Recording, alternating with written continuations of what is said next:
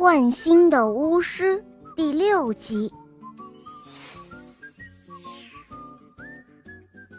詹姆斯和公主拥抱亲吻，他们俩感到无比的幸福，一次又一次的倾诉着自己的钟情。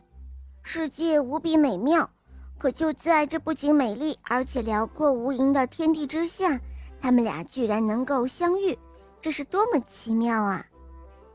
哦，你知道吗，詹姆斯？第一个吻是神吻，公主说那是神仙教母给我的。这些年来，我一直都为你留着。你要立即离开这儿，回到王宫里去。哦，一定能够回去的。如今你已经够聪明能干了。呃，是的，詹姆斯说。现在。我确实是聪明了，有法子给你打开锁。哦，走吧，亲爱的，趁他没有回来，赶紧离开。公主终于逃了出去，真是千钧一发呀！她刚刚从一扇门迈出去，钛金巫师便打开了另外一扇门，跨了进来。钛金巫师一看到公主走了，气得咬牙切齿。当他再知道是詹姆斯虽然愚蠢，却还能够为公主打开门放行时，他就对这个徒弟的谩骂真是不堪入耳。哦，我是绝对不肯记录下来的。钛金巫师千方百计地跟踪盯梢，可是公主早已提防，他让卫兵注意，因此钛金巫师根本。就出不去大门。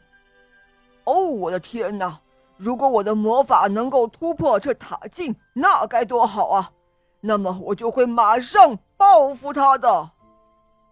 太金巫师喊道，随即有一种奇异的感觉，说不上是怎么回事，却又清楚的意识到有一种束缚感，就像一种紧箍咒一样，就是善心仙姑的咒语。已经悄然失效。哼，到王宫去，到王宫去！他大喊着，便急匆匆地奔到了吊在火上的大斧跟前，纵身跳了进去，再噌的一下跳了出来。这个时候，他已经变成了一头通红通红的大狮子，转眼便不知去向了。再说那位王子，也就是所谓的詹姆斯，那位巫师的徒弟，他呢毫不迟疑，立即尾随跟踪，大声的念着同样的咒语，也跳进了府里。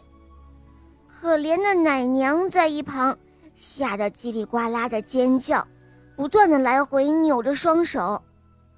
徒弟碰到了大府里熬的汤。就辨不出东南西北了。实际上，这个时候他已经变成了一条绿森森的大龙。随后，他觉得自己的龙身完全消失，一种让人顶不舒服的感觉，突然间又恢复成原来的模样，出现在王宫的后门。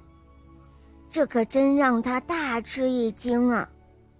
只不过一会儿的功夫。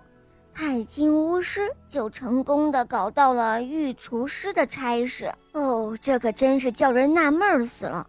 他没有证明是怎么把这一美差搞到手的，恐怕是变出来的证件吧，就如同变鸡蛋啊、苹果啊、手帕等等一样的嘛。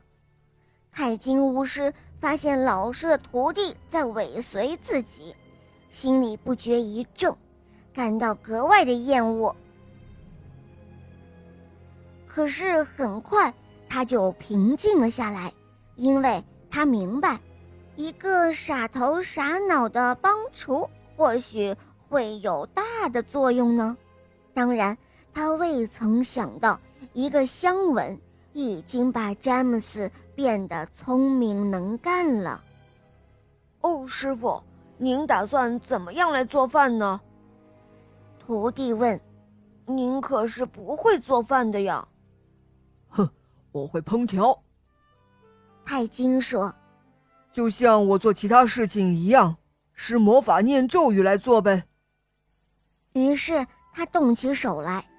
要是有时间，他真的愿意给你们说说他是怎么从空空的锅里做出了一席有十七道菜的正餐，并且还冒着热气儿呢。再谈一谈詹姆斯在空荡荡的碗柜里找寻调料时，那位奶娘又是怎么突然跳出碗柜的？巫师泰金长期以来一直都是孤零零的一个人，所以。似乎一见到人就喜欢炫耀自己的富有，他使出浑身解数，一会儿从一个碗橱蹦到另外一个，一会儿又从空罐子里变出一只猫，还有白鹰哥呀，要不然就是忽然把一只只的老鼠啊、兔子都变得无影无踪，忽而又闪现在眼前。一直折腾的詹姆斯头晕眼花，奶娘见到他孩子妙不可言的记忆，高兴得热泪扑簌簌的直流，一边刷碗洗盘子，一边不住地擦着眼泪。好了，伙伴们，今天的故事就讲到这儿了。想听更多好听的童话吗？赶快关注“肉包来了”，在我的首页。可以收听到肉包讲的睡前故事、成语的故事，还有公主故事，当然还会有很多你没有听过的童话专辑哦，小伙伴们赶快来收听吧！好啦，我们下期节目再见哦，拜拜。